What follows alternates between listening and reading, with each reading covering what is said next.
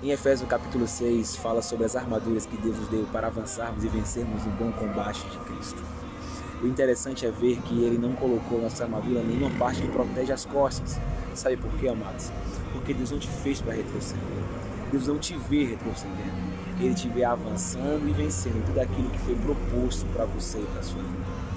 Não fica preocupado com o que ficou atrás.